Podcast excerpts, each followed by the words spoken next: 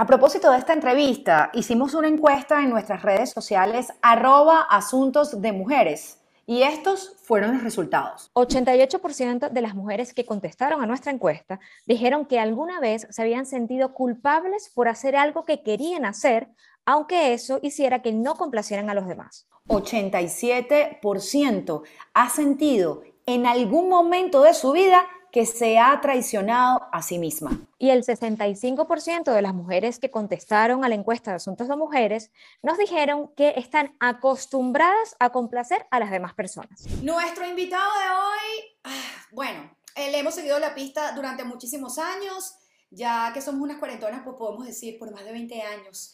Le hemos seguido la pista a este señor que a mí en lo particular me parece maravilloso porque dice las cosas de frente, porque eh, siempre nos da ejercicios para sentirnos mejor, para eh, pensar, para cuestionarnos y para autoconocernos.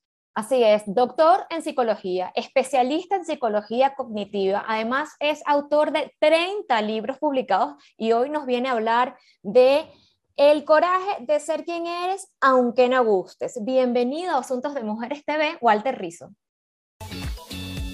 Latimos juntas. Imperfectas. Valientes. Hermanas. El presente es femenino. Igualdad, libertad, sororidad. Nada nos detiene. Soy como soy. Asuntos de Mujeres, el podcast.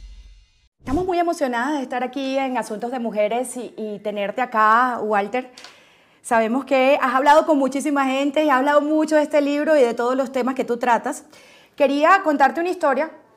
Tú sabes que hace 20 años yo tenía un amigo, no era novio, un amigo, un amigo que me, con el que él tenía algo.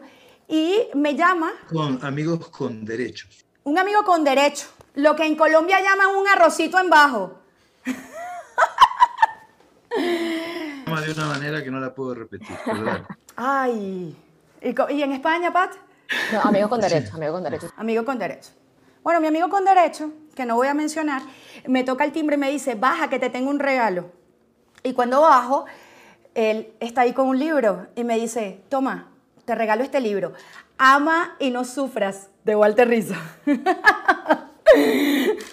y ahí yo comencé a leer y me volví fan de, de ti, Walter. Y, y, me enseñaste mucho y me sacaste de muchos despechos y de muchos desapegos. Así que bueno, está de más decirte que estamos encantadas de tenerte. Sí, porque por cada mujer que me lee y se salva, hay un hombre que me odia, ¿no? Así es. Bueno, Walter, después de 29 libros, porque mm, según entiendo este es el número 30, eh, ¿Qué te llevó a escribir sobre este tema en particular? Aquí está el libro, vamos a enseñarlo. Sí, sí. Pues mm, es un tema que, eh, que, yo siempre había querido escribir eh, de una manera, en el buen sentido, porque es un tema subversivo, por decirlo así, ¿no? que genera insubordinación psicológica, desobedecerse uno mismo, el cambio, ser uno mismo, ser auténtico, eh, porque todas esas cosas generan inmunidad. ¿sí? Y lo que está por encima y fundamentalmente era defender la individualidad de cada uno, la dignidad de cada uno y trabajar para el desarrollo de la libre personalidad, que eso está en casi todas las constituciones del mundo. Creo que en España, en España también está, pero dice siempre y cuando no vaya en contra de la moral del Estado. ¿no? No dice en contra de los derechos humanos, que es distinto, porque la moral del Estado puede ser, no sé, cualquiera. Bueno, entonces, ¿qué, ¿qué, hice? Empecé a ver la casuística mía de, de casi 50.000 horas de consulta con la ayuda de otros psicólogos y a los pacientes que yo di de alta, que afortunadamente fueron muchos, empezamos a encontrar qué factores en común había. Y encontramos esos cuatro factores que son las cuatro partes del libro. Y entonces, mm, esto está, es más que crecimiento personal, porque incluye eh, la autorrealización desde un punto de vista muy profundo, ¿no? ¿Sí? Y, entonces, con, con, las cuatro partes, ¿no? Si, si, quieren, te las comento ahora o después, como quieras. Cuando quieras, por supuesto. sí, por supuesto, una, vez, una vez. Entonces, eh, lo primero que vimos es que estas personas eh, vuelven a recuperar el yo, es decir, que ya no están mirando hacia afuera como lleva el aprendizaje social, ¿no? Que los otros son más importantes que tú. No, tú eres tan importante como los otros, ¿de acuerdo? Pero entonces si tú te cuidas mucho y te miras mucho, eh, entonces te dicen egoísta, pero el egoísta es una persona que se quiere exageradamente a sí mismo y le importa un rábano lo que le pasa a los demás. Hay una indiferencia vital hacia otros. Entonces, volver a recuperar el yo es un giro copernicano y eso en el libro hablo de todos los autos que hay que rescatar. El más importante para mí es la autobiografía, que nos perdemos. Como está de moda el aquí y el ahora, entonces eh, la gente piensa que todo tiene que ser en el presente, pero yo soy un presente, un pasado que se mueve en el presente. Tú construyes tu historia, yo construyo mi historia.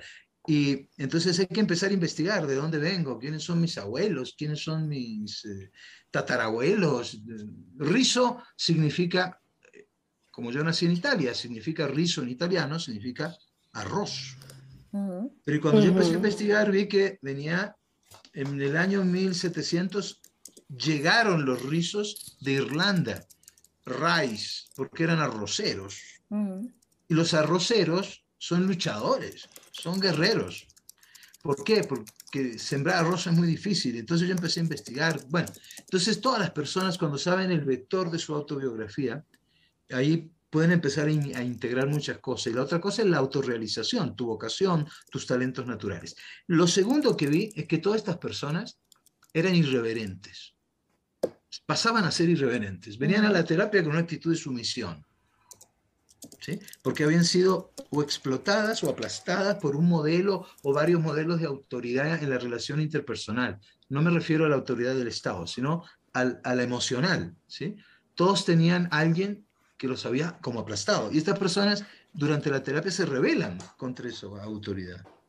revelarse lo tomo en un sentido positivo, en el sentido de la RAE, de la Real Academia de, de, Lengua Española, o sea, ofrecer resistencia ante cualquier persona que te lastima. Esa es la segunda parte.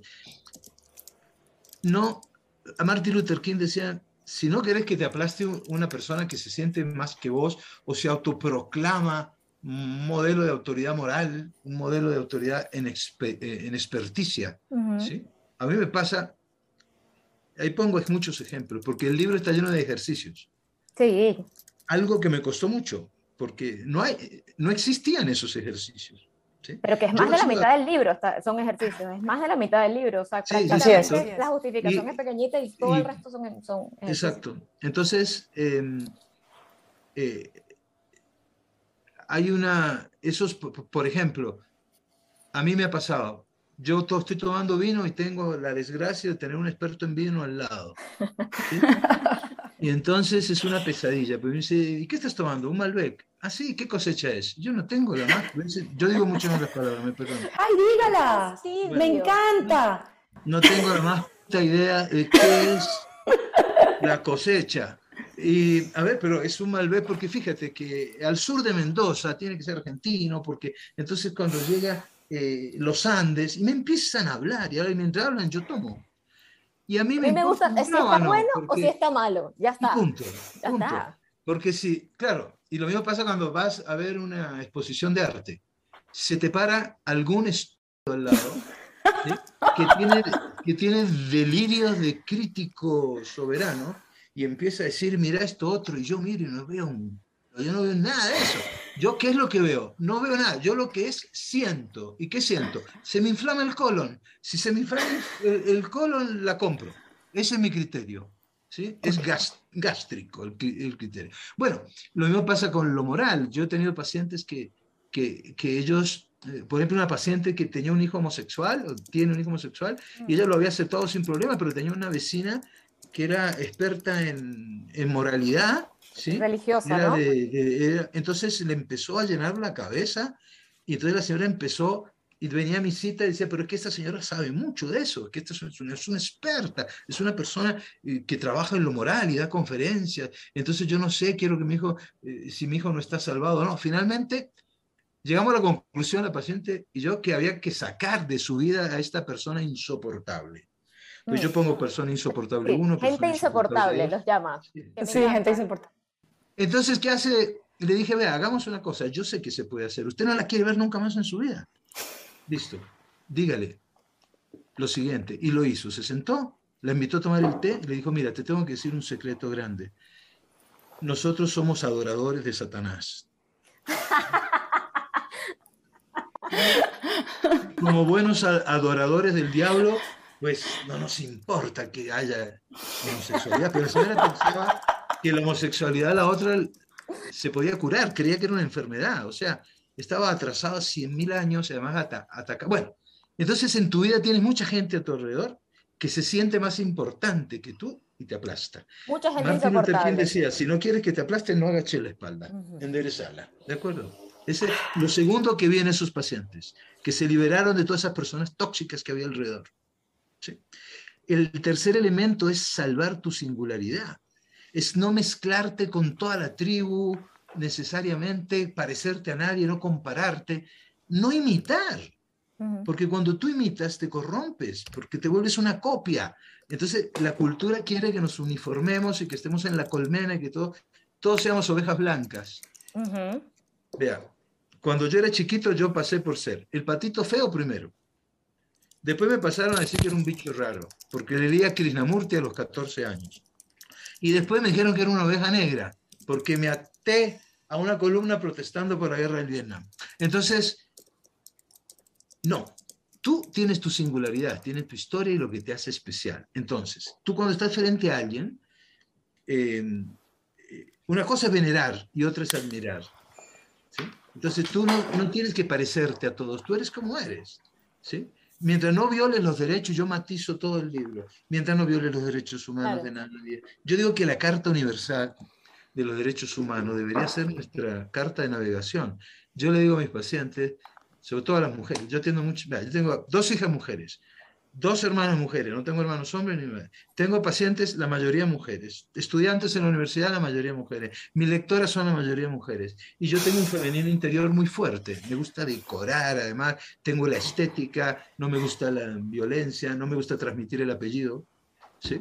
Eh, todas esas ventajas patriarcales para mí son una pesadilla. Entonces, cuando, cuando digo esto de las mujeres, ¿qué quiero decir?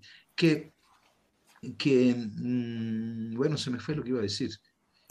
Bueno, pero Walter, Bueno, que, que no nos parezcamos, ¿listo? Y imitar, imitar. Imitar. Imitar corrompe, es corrupción, porque tú te corrompes a ti mismo, estás negociando con tus principios, te niegas a ti mismo.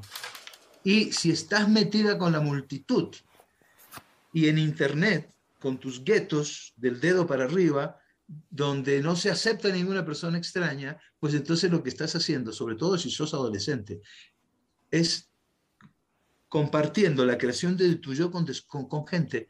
Entonces yo pongo mi yo ahí arriba, y entonces entre todos lo estamos armando, no lo estoy armando yo. Entonces eso, me tienen que validar los de afuera. eso es muy interesante, eso es muy interesante lo que dices, Mari. Sí, claro, eh, eh, es interesante porque lo has dicho en varias entrevistas y en tu libro. Es una cosa que se llama chips psicológicos, ¿no? Que nos meten, que, que- que nos, que nos implantan cuando, cuando estamos chiquitos, ¿no? Cuando estamos niños. Y entonces tiene que ver con nuestros papás, con nuestros hermanos, y nos empezamos a creer el cuento, ¿no? Escuela, Ujú. con tus pares, con, con los modelos que ves a través del- de los medios de comunicación y del Internet ahora. Eh, en- entonces, ¿qué tienes que hacer tú cuando estás frente a una persona que admiras? Pues tú no la veneras, porque venerar es rendir pleitesía. ¿De acuerdo? Entonces tú te anulas. No, el respeto por el otro y la admiración por el otro es que tú tienes unas virtudes que yo admiro. Entonces tú me inspiras, pero no a copiar, sino a crear. Entonces los buenos modelos son los que te llevan a crear. Los malos modelos son los que te llevan a imitar y que no puedes tener pensamiento crítico ni nada, ¿no? ¿Sí? Entonces, cuando yo era chiquito, yo pasé, me acuerdo, en el lapso se dio todo como coincidencial. Yo estudié con los curas jesuitas, a los cuales yo quiero, pues, porque fueron muy queridos. Pero había uno o dos que eran insoportables. Y entonces se me acerca uno y me dice, tú tienes un pecado original. Yo tenía cinco años. Y yo dije, ay, tengo un pecado original. Entonces yo fui donde mi mamá, mami, tengo un pecado original. Mi mamá era hincha de San Gennaro, napolitana, católica, y me dijo, claro, por Adán y Eva. Pero mami, yo no conocía a Adán y Eva. Yo qué culpa tengo de lo que hicieron esos pelotudos, yo no tengo. Entonces, entonces primer golpe. O sea, que yo nací manchado. Mm. Entonces, ¿cómo me voy a querer a mí mismo si desde la creación misma yo vengo manchado? Uy, bueno. Pero, pero ¿sabes qué, Walter? Que hay un, eh, eso, eso que dices me parece interesantísimo, pero también en la, en la religión te dicen que la gran enseñanza siempre del mundo es ama a tu prójimo como a ti mismo. Y eso tiene truco, porque si tú no te amas a ti mismo, ¿cómo vas a amar al prójimo? Es imposible, ¿no? Tienes que empezar por el autoamor, que es un concepto, que, es un concepto que nosotros siempre estamos diciendo cómo se come eso, porque la gente dice, ámate, ámate a ti mismo. Y digo, ah, pero en el día a día, ¿cómo hago eso? ¿De qué se ah, trata esto? Yo, yo, yo, yo te explico. Eh, sí, eso es una contradicción, ¿no? Entre otras cosas, porque, eh, bueno, no, no quiero meterme en ese enredo, pero, pero, pero es una contradicción. Pero mira, de todas maneras, toman como referencia el autoamor. ¿Por qué? Porque genética, biológicamente, lo que más defendemos nosotros es la autoconservación. ¿De acuerdo? El cuidado de uno mismo, porque le tenemos miedo a la muerte, entre, entre otras cosas. ¿sí? Entonces, ¿cómo hace uno? ¿Qué es esto de amarse uno mismo? Primero, es respetarse. Es decir, tú no puedes tratarte mal. Porque eso ocurre en tu interior, la gente de afuera no te ve. Nosotros nos preocupamos porque los niños no hagan la tarea o porque los niños están viendo porno. Listo, si quieren, preocúpense por eso. Pero cuando el niño dice, es que soy un estúpido, esto me salió mal, la mamá no dice nada o el papá no dice nada. Ahí el niño se está insultando, ahí el niño se está irrespetando, no sirvo para nada. Los depresivos se dicen eso mucho más que los no depresivos. Entonces a mí me gustaría preguntar, ¿ese mandamiento cómo se, come con los depresivos, ¿no? Amar a los demás como, me amo yo mismo si yo me odio. ¿Y entonces qué hago? ¿Sí? Eh, bueno, pero entonces esa es una forma. Primero, respetarte, no pensar mal de ti mismo. Segundo, autoexigirte, pero no autoexigirte locamente. Tu yo ideal no puede estar por allá arriba, porque entonces no lo puedes alcanzar. ¿sí? Tener metas reales, ¿de acuerdo? Eso que tú todo lo puedes alcanzar, que tus sueños serán realidad, que el universo, el universo debe estar muy ocupado con el problema de Ucrania, no le pidan nada, pues. ¿sí? Eso que, la ley que viene del universo, porque... no, Dios si existe, porque yo soy agnóstico, te da el papel y la tinta, pero el que escribe el destino es uno. Vos sos el que hace tu historia. Sartre tenía razón.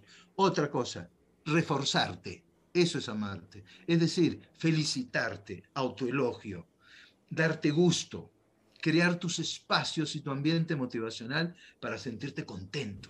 ¿De acuerdo? Si estás con una persona que te maltrata, quiere decir que no te merece quien te lastima. ¿Por qué? Porque tienes dignidad. En la otra parte, la tercer pata de la autoestima, ¿qué es la dignidad? Que no seas una cosa, que no se te puede instrumentalizar para llegar a un fin. Tú eres un fin en ti mismo. Y lo digo de otra manera, mejor ustedes dos y yo somos sujetos. Y ser un sujeto implica que tienes algo importante para decir que vale la pena escuchar. Entonces al pelotudo que tenés enfrente o al genial que tenés enfrente, imagínate con un narcisista, imagínate con un esquizoide, que no tienen tiempo para nada y el otro es indiferente, lo que supone el amor en la indiferencia, no el odio. Entonces, dignidad, que tienes algo importante para decir que vale la pena escuchar. Es decir, que eres un interlocutor válido. Eso es amarse a uno mismo. ¿sí? Yo soy un interlocutor válido. Yo hablo porque tengo el derecho a hablar. El cuarto elemento, la cuarta pata, aunque puede haber más, es la autoeficacia, es confiar en que yo soy capaz de poder mm. alcanzarla, confiar en mí mismo. ¿Y cómo hago para desarrollar esa autoestima? Ponerme a prueba, saltar al ruedo la gente aprende por ensayo éxito, no, aprende por ensayo error. Mm. La gente que no quiere equivocarse está enferma. La gente que no duda de sí misma o es estúpida o ignorante. Un computador no, no duda de sí mismo, pero un ser humano que no duda de sí mismo nunca se revisa. entra en la rigidez, al búnker de la ignorancia, ¿no? Entonces, esos son ejemplos nomás. Yo eso lo explico en el libro Enamórate de ti, no todo, porque voy a sacar otro nuevo de autoestima que va a ser una autoestima, pero no voy a decir cómo. Eso me da rabia. Pero bueno, entonces no, no lo puedo. Pero de todas maneras es una cosa que está más que lo. Es una autoestima mucho más fuerte. Autogobierno, autodeterminación, ser el último juez de tu propia conducta. Es decir, muchas cosas. ¿De acuerdo? Bueno, pero entonces tú puedes acercarte al tema de la autoestima de una manera científica, seria, o puedes acercarte al tema de la autoestima con un charlatán o con una charlatana. Bueno, de hecho, Walter, eh, a veces nos confundimos, ¿no? Porque por un lado es tienes que ayudar a los demás, eh, mm, si tienes hijos, entonces tus hijos están primero, eso es lo que nos enseñan, ¿no? Tu esposo está primero, tu mamá hay que cuidarla de primero. Y fíjate esto, hicimos una encuesta en asuntos de mujeres y ellas nos dijeron que se sienten, el 87% se siente egoísta cuando se eligen ellas primero por encima de los demás. El 88% se siente permanentemente traicionando, traicionándose a sí misma, es decir, complaciendo a los demás. Entonces, tú dices que el amor propio no es incompatible con eso. Claro, claro, porque es que fíjate, eh, yo te digo sinceramente esto que te voy a decir, si quieren no lo publiquen. Aquí publicamos todo, aquí publicamos No, no, no, no, te digo para que no se tome como yo pienso que la mujer tiene más inteligencia emocional que el hombre, ¿de acuerdo? Y eso lo digo siempre, porque ustedes tienen más la capacidad, tienen más humildad frente al autocuidado. Un hombre cuando va a la cita tiene que arrastrarse como una amiba para entrar, mm. porque ya viene vuelto. ¿sí? La, mujer es más preventiva. Ustedes deberían mandar, ustedes deberían eh, mandar en el mundo unos 100 años a ver qué pasa. Yo creo que no es que desaparezca la corrupción, porque habrá corrupción, pero será mucho menos. ¿sí? ¿De acuerdo? Bueno, entonces, en este contexto, a la mujer le han cargado muchas cosas. Yo pongo en el libro el ejemplo de una paciente mía que no estaba de acuerdo con la maternidad como una cuestión de autorrealización siquiera. Pero la familia, que era una familia súper recontra tradicionalista, le hicieron la vida imposible. ¿sí? Es que entonces, claro, la maternidad, el preocuparte por los otros, eh, decir que, que, la filosofía del feminismo es el cuidado, ¿no? Cuando, ¿por qué? La mujer pues es una guerrera también. Es decir, no, entonces, ¿qué pasa? Yo le digo a mis pacientes, sus hijos son más importantes que usted, ¿verdad? Me dijo, pero por supuesto. Su misión en la vida, mis hijos. Su sentido de vida, mis hijos. Y entonces, ¿qué carajo va a pasar cuando sus hijos se casen y se vayan?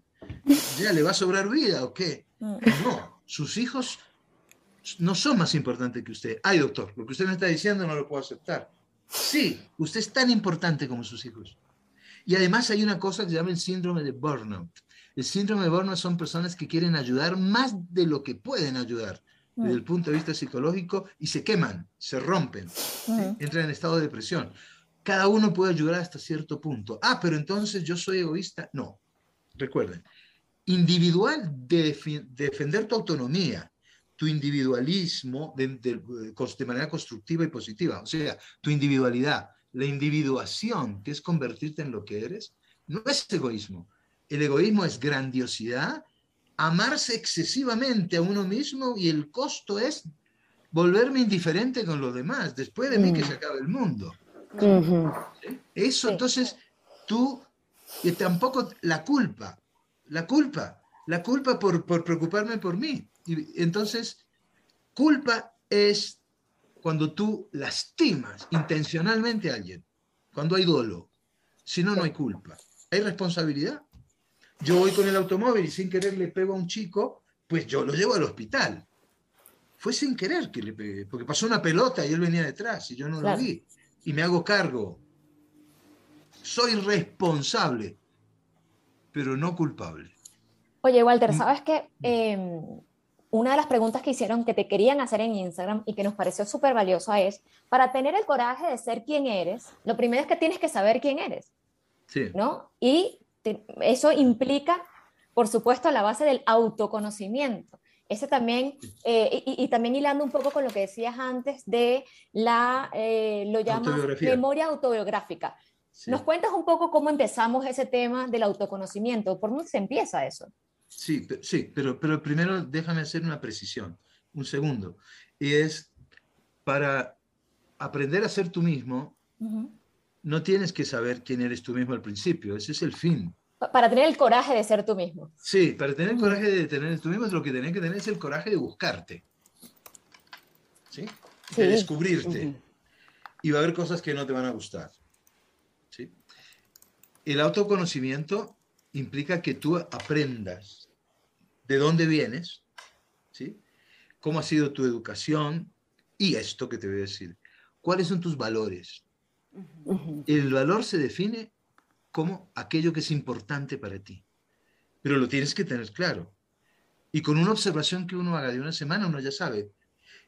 El COVID, lo que nos dejó el COVID es exactamente eso. Además de todas las cosas malas, nos dejó una cosa buena. Es volver prescindible lo que creíamos imprescindible. ¿Sí? Entonces es lo que es valioso para ti, los principios tuyos. ¿sí? Porque el valor te guía. Conocerse uno mismo es saber cuándo soy capaz de negociar y cuándo no soy capaz de negociar algo. ¿Y por qué? Conocerse a uno mismo es saber en qué parte de tu vida estás actuando como una fundamentalista, una dogmática o un oscurantista. Fundamentalista es que no querés revisar los, los fundamentos de tus ideas, porque no querés perder. Dogmatismo es que soy la dueña de la verdad. O sea, todos tenemos un argentino dentro. ¿sí? lo digo con, cariño. Pues. Ah, bueno. Y oscurantismo es prohibido leer algunas cosas porque te pueden cambiar. Tus miedos, eso es parte de tu autoconocimiento. ¿Cuáles miedos son racionales y cuáles son irracionales? ¿Sí? Y ahí vas a ver de dónde venís vos. ¿Sí? Eh, ¿Cómo soy capaz de expresar y recibir afecto? ¿Sí? ¿Cuál fue tu debut afectivo? ¿Cuál fue tu debut sexual? ¿Sí? ¿Y qué estoy dispuesto a dar y qué no estoy dispuesto a dar? El autoconocimiento es, como decía Krishnamurti, cuando uno no es sentarse solamente a meditar. No, no, no. Es verse en acción. La meditación es buena. El mindfulness es una técnica es la puntica del iceberg, porque se quita por debajo de dónde viene todo, que es el budismo puro. ¿sí? Pero bueno, también sirve, pero yo no soy una vaca que me voy a quedar mirando así, meditando, mirando el infinito y en el aquí, en el ahora. No, yo tengo que aprender de mi pasado, tengo que proyectarme al futuro. Entonces, esa, esa capacidad, decía Krishnamurti cuando se autoobservaba, que cuando él se empieza a autoobservar, me da risa porque es, es muy gracioso ver cómo va cambiando uno adentro. Pero tener esa capacidad de autoconocimiento es, entonces, dudar de uno mismo. ¿sí? Eh, meter la pata y equivocarse, y sentirse orgulloso que meto la pata y me equivoco. Cuando yo empecé a dar clases hace muchos años, a mí me daba miedo que me preguntaran los estudiantes al principio algo que yo no sabía. Mm. Entonces, al principio decía, déjame investigar el tema y la próxima te contesto. Y después yo dije, ¿por qué tengo que investigarle el tema? No, no, no es, es lo que yo sé. Entonces, aprendí a dos palabras maravillosas que se las recomiendo. A ver. No sé. El no, sé. libera. Libera. Es decir, me importa un lo que vos pensés de mí, ¿me entendés? Es decir, tú no me vas a validar, me valido yo mismo. No sé, y usted como profesor no sabe. No, no sé, no sé. El importa como filosofía. Bueno, entonces, eh, fíjate la pregunta que hacen, entonces, son muchas cosas, es una actitud de búsqueda, ¿sí? Mm. La autoobservación. Y sobre todo es el cuidado de uno mismo el cuidado de sí, como decía Foucault, el cuidado de sí. Entonces, pero te vas a estar muriendo y 10 segundos antes te vas a decir, te van a preguntar, ¿quién eres tú? Y tú vas a decir, todavía no sé. Todavía me estoy buscando. Es, es como con el amor. Yo digo, no usemos la palabra te amo, Porque cuando dice te amo es como que ya llegué. No, te estoy amando. El gerundio. Mm. Pónganlo en práctica. Vayan hoy a sus parejas y díganle, mi amor, te estoy amando. Qué Te van a decir, ¿qué, qué, qué, qué? Para, para. Dice, Me imagino la cara de mi esposo con eso. ¿What? No te amo, te estoy amando. El te va a decir, seguro que leíste otro libro de ese idiota de Rizzo". Hablando con Walter Rizzo. Sí. Acabas de entrevistar a Walter Rizzo, ¿verdad? Exacto, exacto.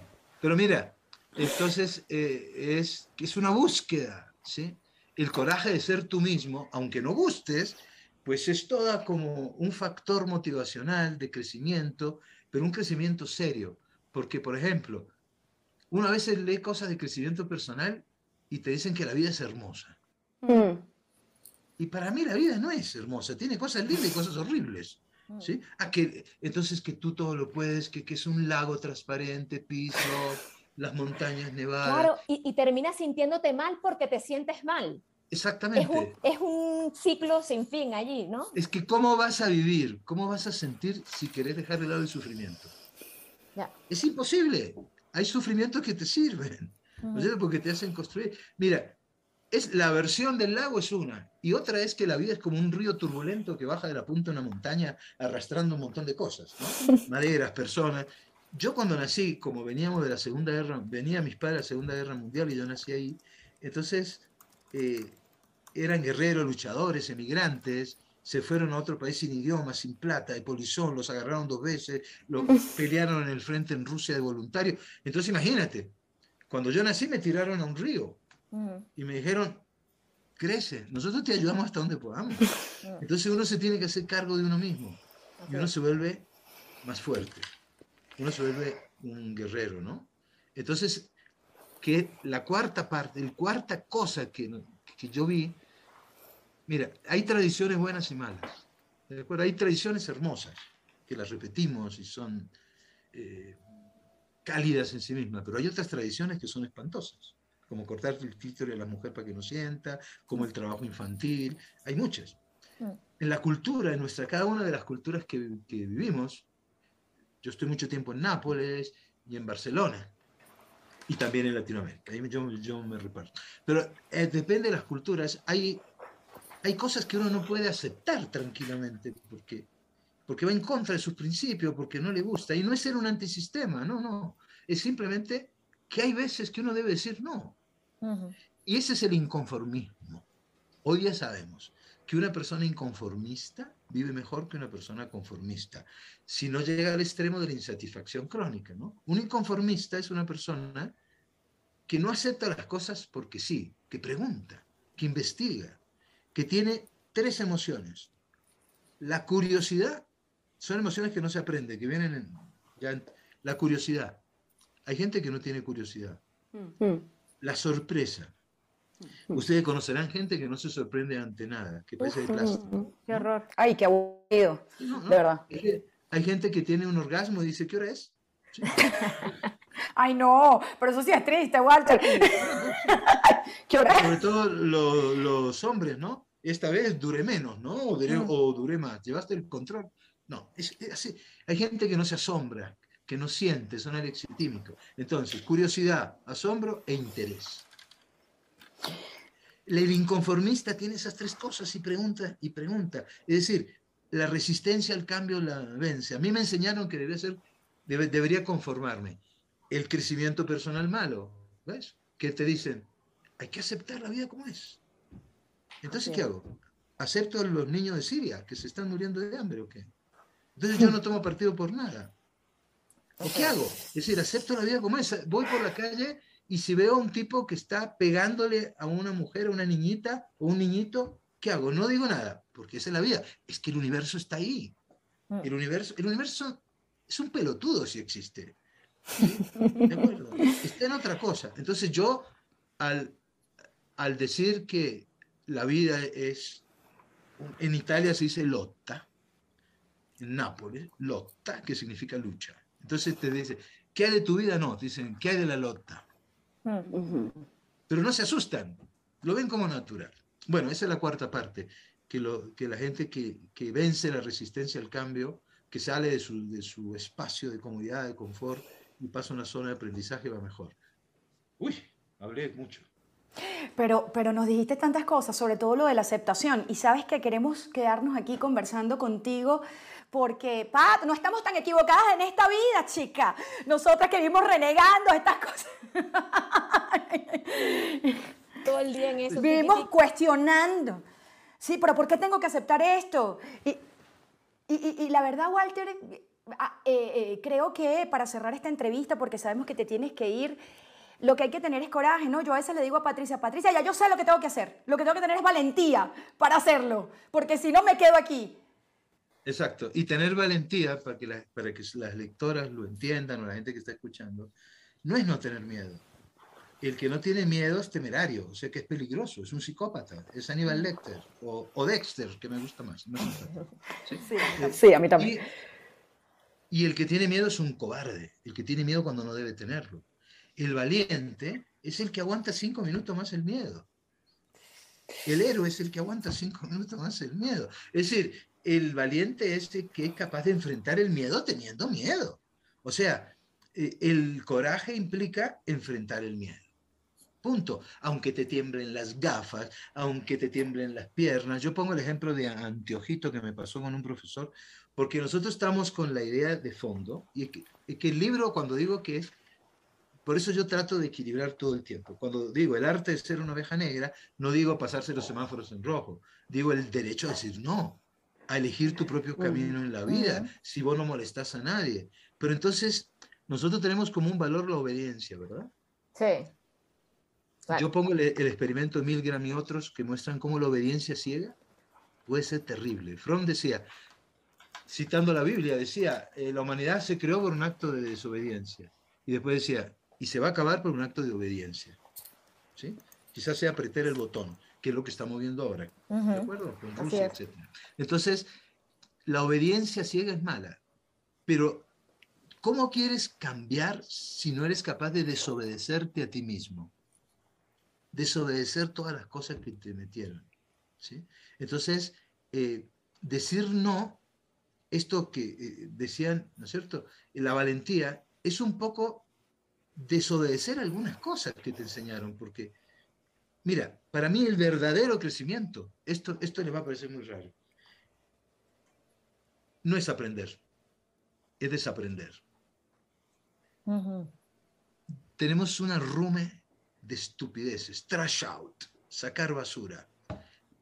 Cuando tú vas quitando eso, como las capas de una alcachofa, hasta que llegas al corazón de la alcachofa. Y ahí estás vos en estado puro. Es lo que los griegos llamaban adentro tuyo, hay un lugar que se llama la ciudad del interior. ¿Qué es la ciudad del interior? Hay un espacio, el último reducto de dignidad personal.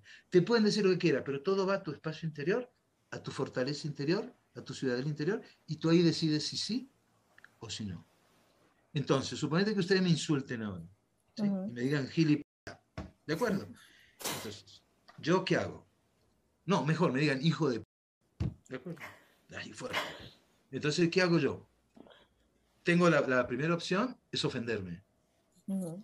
La segunda opción es, mi mamá no era una... No, no. Y no tengo nada contra la ¿De acuerdo? Entonces, para mí, con, conmigo no es. Y la tercera es volverme un banco de niebla. No hay un yo que atrape.